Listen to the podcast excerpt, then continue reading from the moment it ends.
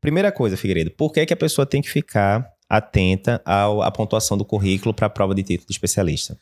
Bom, a gente sabe a história de vários alunos nossos, né, ex-alunos, tudo que muitas vezes ficaram por um, dois pontos para passar na prova do TEC e a história uhum. sempre é a mesma, né? Espera chegar a inscrição, fica desesperado, não tem muito o que melhorar. Então, a, a, mensagem mais importante é: vale a pena sim olhar com carinho para o seu currículo e olhe no começo do ano. Uhum. Você não vai definir que vai prestar a prova na hora da inscrição. Geralmente você já está pensando nisso no ano anterior, então você consegue se programar. Então, se você está pensando em fazer a prova do TEC, se inscreveu lá no curso do Cardio Papers, quer se programar para realmente dar certo esse ano, então vale a pena, desde o começo do ano, ver o que pode ser feito com calma, sem desespero, uhum. para melhorar seu currículo. Uhum. E o currículo tem dois componentes é, mais importantes. Um que não vai dar para mexer muito, que a gente chamou aí de fatores não modificáveis, e outro de modificáveis, que a gente vai explicar melhor aí na sequência. Então é isso, né, Ferreira? A gente realmente é, é tristeza, assim, quando a gente vê, às vezes teve, é, teve paciente, teve aluno que ficou faltando por meio ponto. Aí, às vezes, o pessoal pergunta, não, como pode ser meio ponto, né? Se cada questão vale um. Porque tem, na hora que tem o um currículo que a gente vai ver, tem coisa que vale 0,25, tem coisa que vale 0,5, uhum. né?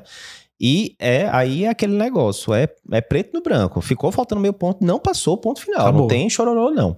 Então, assim, eu acho que uma das primeiras dicas seria essa, né? É, Obviamente você tem que esperar o currículo do ano, né, vigente para você saber, mas normalmente não muda as regras de currículo. Então você Sim. pode pegar o currículo do ano anterior, a gente está gravando esse, esse podcast em março de 2022, não saiu ainda, por exemplo, desse Sim. ano.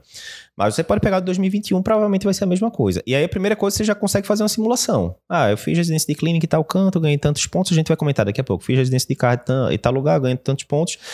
E aí depois você descobre, eita, tô ruim de currículo porque eu fui para congresso nenhum nesses últimos Sim. tempos. Tem um capítulo livre nenhum, tal. E aí você vai conseguiria correr atrás disso, né? Mas primeira coisa é isso. Sim. E outra coisa, né, Figueiredo? Veja, se você tem que acertar é, é, atualmente a prova de 2021, você tem que fazer 84 pontos para passar. Isso é somando o currículo, né, que pode pontuar até 20, e a prova, né, que são 100 questões, né? Ou seja, a pontuação máxima seria 120.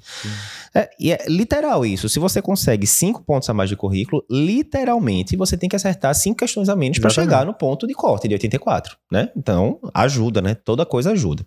Então, o primeiro ponto é esse.